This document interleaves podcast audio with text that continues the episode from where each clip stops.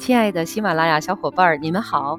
今天我们来说一说五日三省吾身。五日三省吾身，意思是我每天多次反省自己。出自《论语·学而》，作者曾子。曾子曰：“五日三省吾身，为人谋而不忠乎？与朋友交而不信乎？传不习乎？”这段文字的意思是，曾子说：“我每天三次反省自身，替人家谋略是不是不够尽心呢？和朋友交往是不是不够诚信呢？